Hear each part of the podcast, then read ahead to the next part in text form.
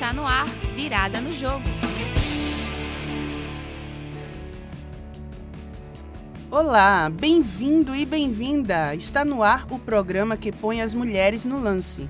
É o Virada no Jogo. Apresentação Martiene Keila e Tiago Rodrigues. Convidamos você a ficar com a gente pelos próximos 30 minutos.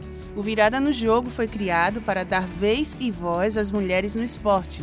A cada edição, iremos trazer notícias e conversar com mulheres que atuam nesta área. Tudo aqui na Rádio Paulo Freire. Continue com a gente também e nos siga nas nossas redes sociais.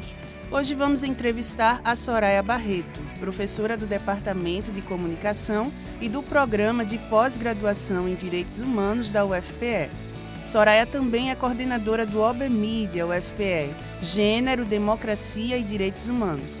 Ela vai conversar com a gente sobre o livro Mulheres em Campo, o etos da torcedora pernambucana. Mas antes disso, vamos ouvir uma rodada de notícias. Jogo rápido. Brasil entra na briga para sediar a Copa do Mundo Feminina de Futebol de 2023. Além do Brasil, outros oito países despertaram interesse para receber a Copa do Mundo Feminina de Futebol. Argentina, Austrália, Bolívia, Colômbia, Japão, Nova Zelândia e África do Sul. Nenhum deles nunca antes sediou o campeonato feminino. O crescimento do interesse pelo futebol no mundo tem feito do evento uma oportunidade de negócios, a prova disso é que 590 mil ingressos para a Copa do Mundo de 2019 foram vendidos na França e as partidas de abertura e semifinal tiveram os ingressos esgotados. Ginástica artística. Lideradas por Rebeca Andrade, brasileiras conquistam medalha de ouro na competição por equipes e acirram a briga pela Copa do Mundo de Ginástica Artística na etapa realizada em Stuttgart, Alemanha. A primeira competição de equipes em 2019 com feito inédito, brasileiras mostram ao mundo que estão preparadas para conquistar vaga nos Jogos Olímpicos que vai acontecer em Tóquio em 2020.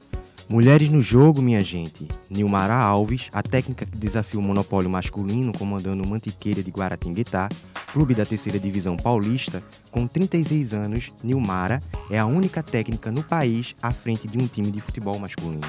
O mesmo ocorreu na França, palco da Copa do Mundo de Futebol Feminino desse ano.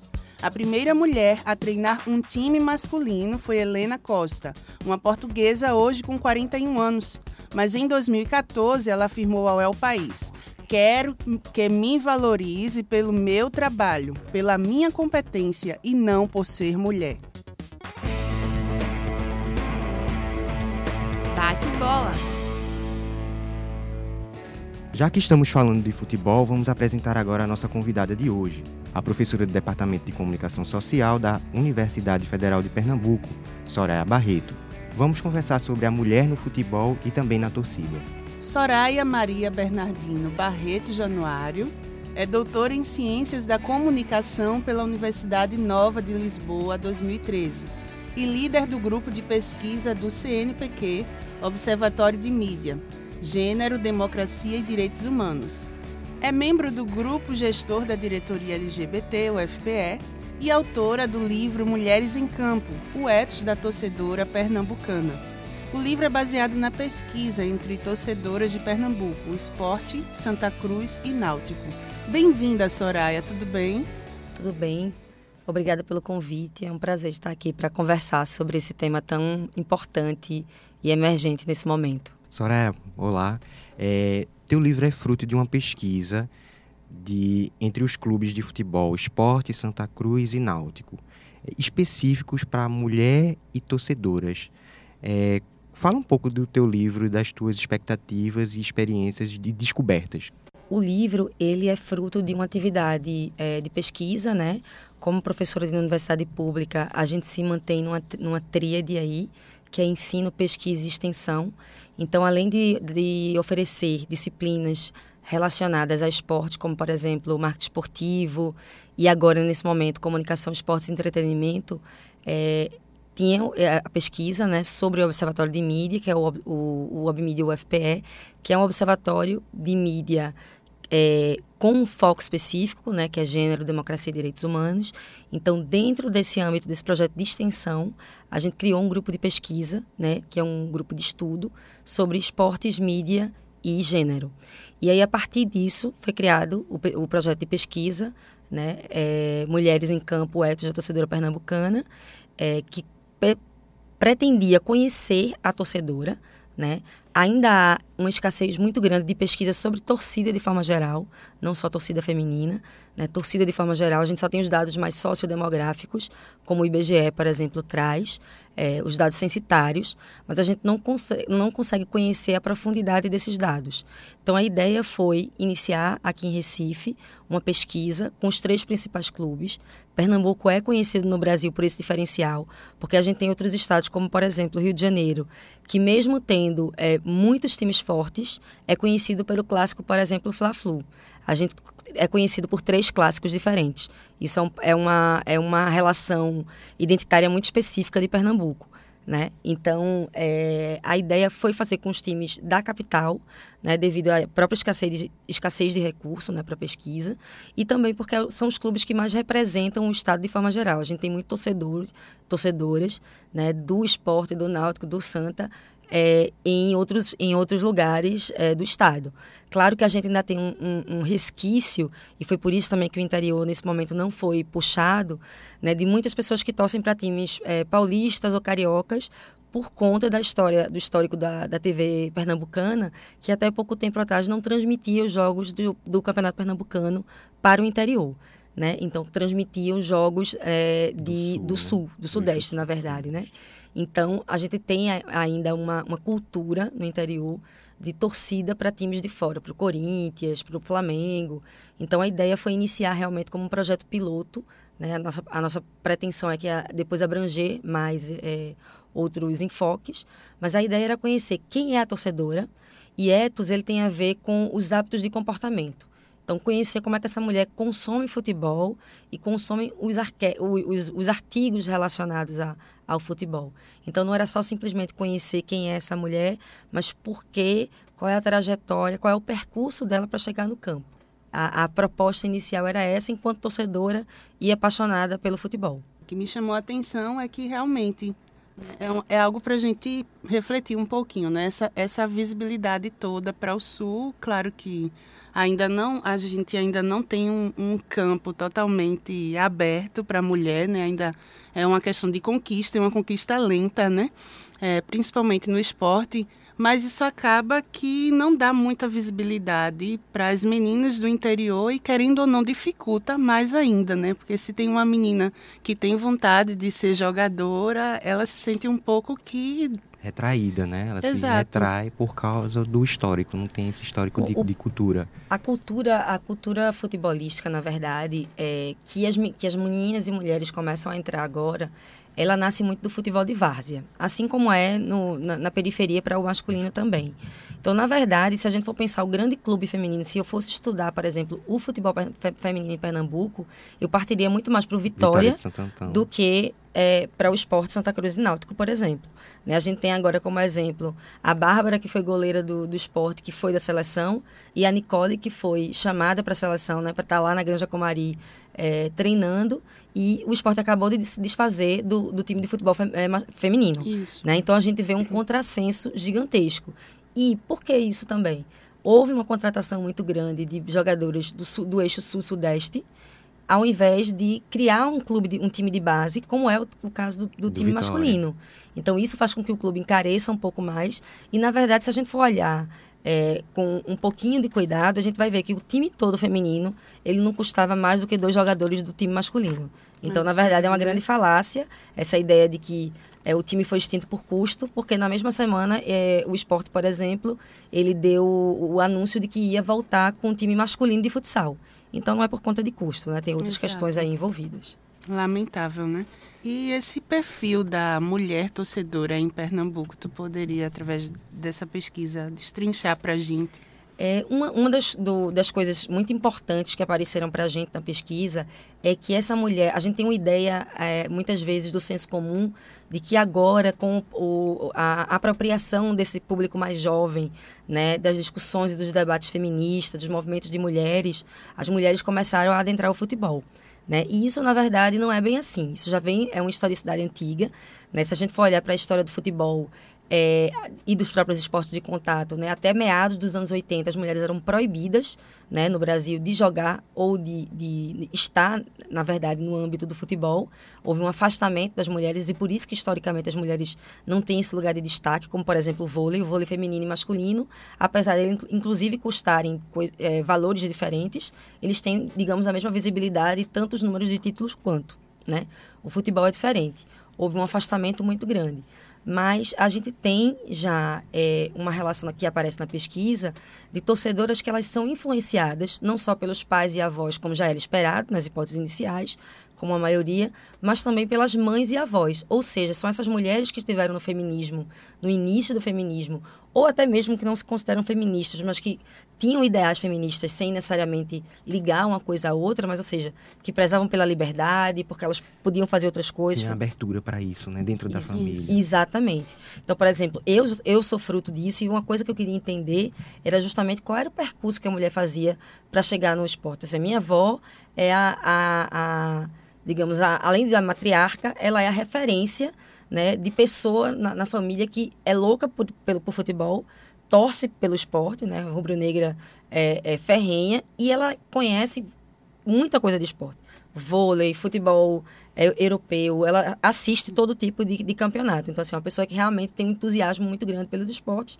e que foi uma pessoa que jogou escondido do pai e do marido, porque na época era proibido jogar Nossa. futebol. Você vê que interessante, Não, né? então, e assim... a gente vê que é um, um outro contexto, num, num, outro ambiente, mesmo sendo no nosso país. Exatamente. E o que foi muito feliz para mim é que eu vi que eu não estava sozinha. Cerca de, se a gente for juntar avós e mães, cerca de 16% das mulheres responderam que foram influenciadas pelas mães ou pelas avós. Então, não é um número é, pequeno se a gente for pensar que a gente, na década de 80, ou seja, há 40 anos atrás, praticamente, um pouquinho menos do que isso, né, as mulheres estavam proibidas de estar nesse espaço né, clubístico, futebolístico e de, inclusive, é, é, jogarem ou praticarem o esporte. Então, se a gente for pensar que só tem 40 anos da, da, da probabilidade né, aberta da mulher participar desse espaço, a gente tem uma conquista aí significativa. Demais. Né? Fora é, que apareceu também um dado que foi muito interessante, que cerca de 33% das meninas é, alegaram que começaram a, a, torcer por seus clubes, não foi necessariamente por influência, mas porque começaram a acompanhar os campeonatos, começaram, tem muita aquela coisa a ver com a história, né? O clube começou a ganhar vários títulos e elas começaram a torcer pela, pelo aquele clube pelos resultados do, do, do, do clube e não por influência necessariamente pais, do pai, do avô, da mãe.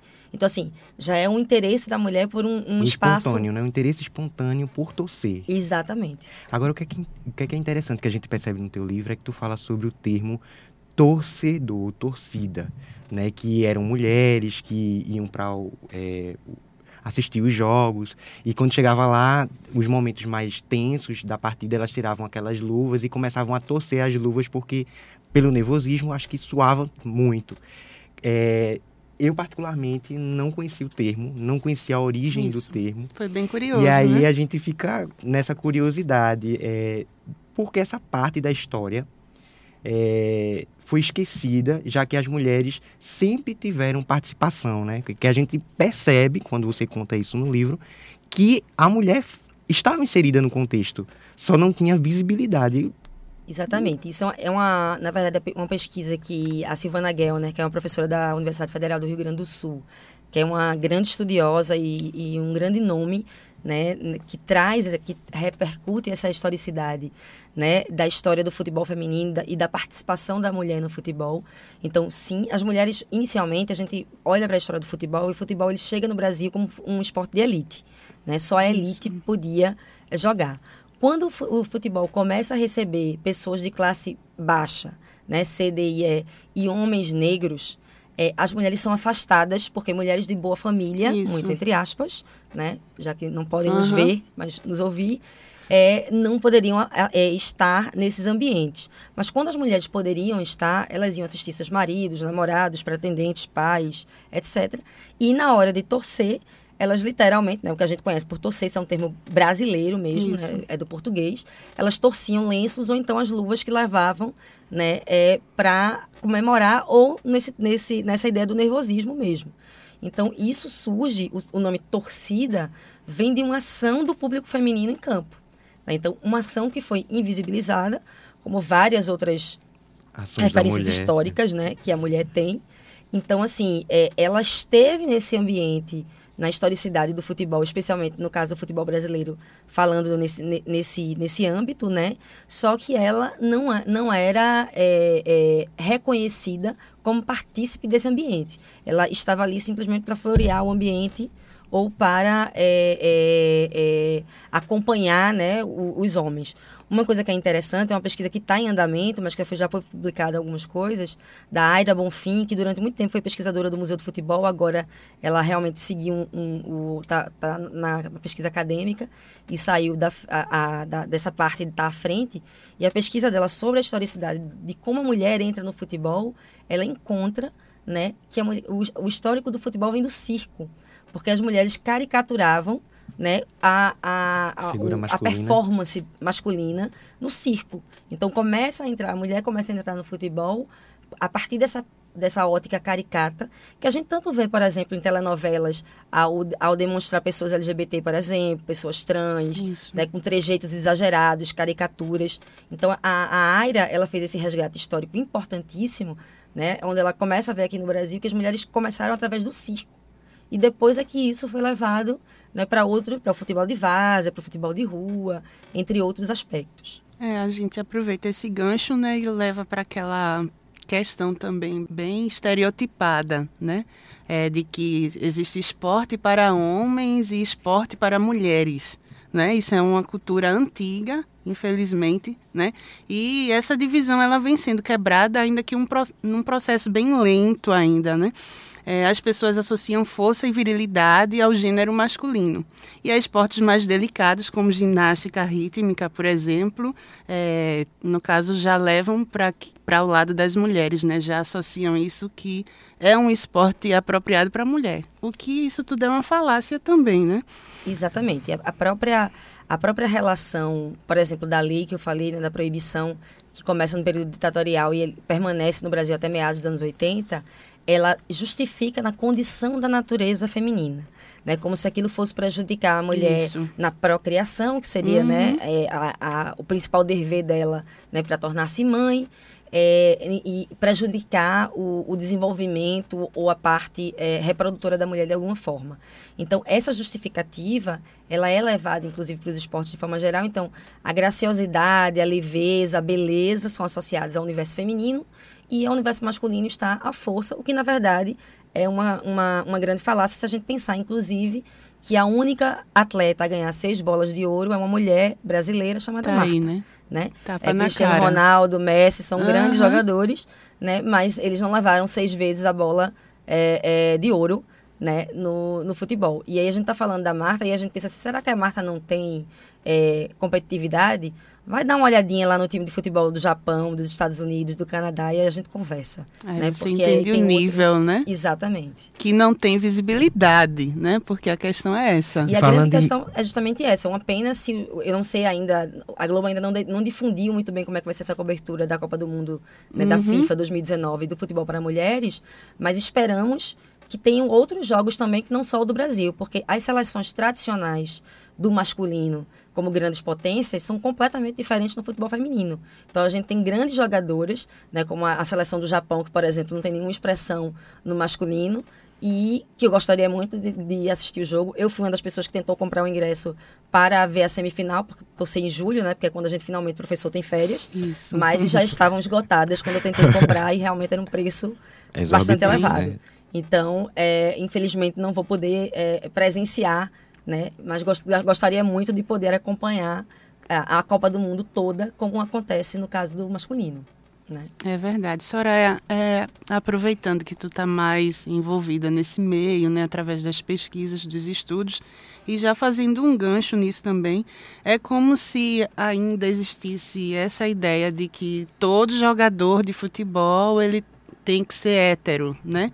E se a mulher é jogadora de futebol, Ela quer ser ela homem. quer ser homem, né? É um rótulo Exatamente. social muito forte, um tabu, né? E tu acha que isso vem sendo mudado? É, tu encontrou alguém, algum exemplo na forte para verdade, falar? os estigmas eles ainda são muito preponderantes. Eu me lembro do caso, já faz um tempinho, né? Mas eu me lembro do, do próprio Luciano Duvalli, né? Que já faleceu, quando ele narrou um jogo de futebol feminino é, do Brasil e ele comentou de olha como a Marta está arrumadinha, ela a, está com o cabelo alisado e arrumou os cabelos, não sei o quê. A ideia de que a mulher ela tem que, ela tem que ser bela, né? Se a gente for olhar para representações, por exemplo, o Obmídia, a gente faz várias observações do caderno de esportes sobre como é que as mulheres são representadas. Eu apresentei há uns anos atrás um artigo sobre a Fernanda Colombo, quando ela esteve aqui como assistente de árbitra na Federação eh, de, de Arbitragem Pernambucana. Ela veio para a UFPE para fazer um doutorado, né? E basicamente as matérias só falavam da beleza dela, porque ela era uma mulher muito loira, né? Naqueles padrões de belezas hegemônicos e dominantes, eh, sarada, bonitona. Então, assim, o que parecia, o que aparecia nas matérias basicamente era o erro que ela cometeu num jogo com o Murici, com o impedimento que o Murici disse que ela deveria estar fazendo, pousando para Playboy e não apitando o jogo, Nossa. né? E não a capacidade técnica dela como, como, treina, como Exatamente, árbitra. exatamente. E ela estava sendo cotada para a FIFA, né? Então, assim, mas a- a- as chamadas ou o sutiã da matéria, basicamente, era sobre a musa, né? A ideia de musa. Então, é, é ainda é um estigma muito forte. A mulher, ela, é como se isso fosse, na verdade, um problema, né? Ser lésbica, que é o caso, exemplo, Marta é super discreta, mas é o caso, né? Mas tem muitas outras jogadoras, Andressinha e outras, Isso. que têm relacionamentos norma- het- heteronormativos que gostam de futebol da mesma maneira. Sim. Tipo, há uma, há uma, é, um preconceito e uma estereotipia justamente por conta dessa ideia de que a masculinidade é predominante no futebol. Isso. A rede de cosmético e perfumaria, o Boticário, decidiu esse ano montar uma jornada de trabalho especial durante os Jogos da Copa do Mundo Feminina. O slogan deles é Com você eu jogo melhor. É um incentivo para todos os colaboradores da marca e da rede. A ideia principal é colocar esse pessoal nos momentos dos jogos para assistir os jogos da Copa do Mundo Feminina de futebol. É, como é que tu vê essa é, iniciativa de uma empresa privada que quer dar visibilidade ao futebol feminino, abrindo espaço é, no, no expediente de trabalho para que essas pessoas possam e tenham a oportunidade de assistir os jogos de futebol feminino da Copa do Mundo de futebol feminino, assim como acontece nos jogos masculinos. Exatamente. Você falou, já falou tudo. É exatamente como acontece com os- o, o futebol masculino. Eu acho que a Boticário, ela tem feito um trabalho importante, né, de, de dar visibilidade a minorias, né? Isso já aconteceu na, na, na polêmica campanha do Dia dos Namorados, quando na verdade não existia só ali eh, namorados eh, homoafetivos, existiam também mulheres mais velhas namorando com homem mais novo. e Isso já não foi falado porque até pouco tempo atrás seria um escândalo. Né? Isso praticamente não foi nem comentado. Mas se você olha para a campanha de forma geral, ela tem outras questões também. Mas assim, com escorre- escorregos outros ou não, a Boticário tem mantido um DNA de marca bastante coerente com o que ela tem explicitado na publicidade. Inclusive, alguns estudos atuais que, que eu tenho desenvolvido em Obmídia também é sobre essa comoditização do feminismo, feminismo tratado enquanto mercadoria.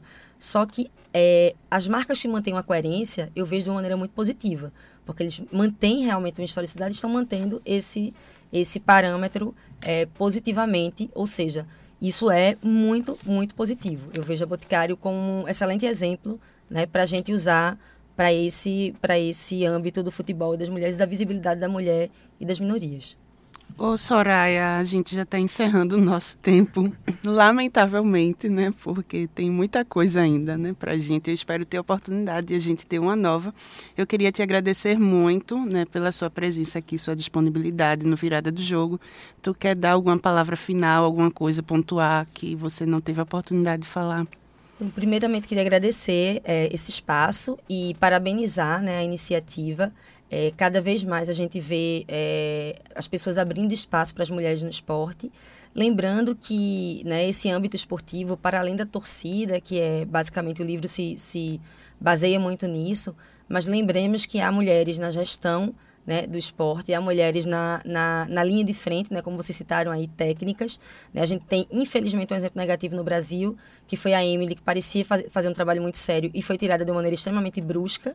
Né, absurda. Pra, né? Absurda foi trazido um outro técnico é, do masculino, que é uma pessoa que a gente não está falando de um de um Tite, de um de uma pessoa que estuda, que está né, se atualizando em relação ao futebol. E a Emily era essa pessoa, e infelizmente foi tirada de forma brusca. Então, na verdade, que a gente continue aí na resistência, jogando ali na Rua da Aurora, jogando futebol de várzea, indo para o estádio, fazendo presença, fazendo barulho, né, e nos impondo enquanto é, é presença onde a gente quiser, porque lugar de mulher é no campo e é onde ela quiser.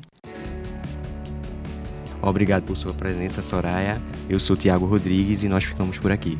E eu sou Martiane Keila. O Virada no Jogo é um projeto de extensão vinculado ao grupo de pesquisa OBMídia da Universidade Federal de Pernambuco, em parceria com o UniFBV, Centro Universitário da Faculdade Boa Viagem. Os trabalhos técnicos dessa edição foram de Igor Pablo Augusto, a supervisão é da professora Cecília Almeida, professora Carolina Cavalcante e Soraya Barreto. Continue escutando a gente aqui na Rádio Paulo Freire ou pelas nossas redes sociais. Obrigado pela audiência. Fique ligado nas nossas redes sociais, no Instagram e Facebook, e envie sua sugestão de pauta. Até, Até a, próxima. A próxima.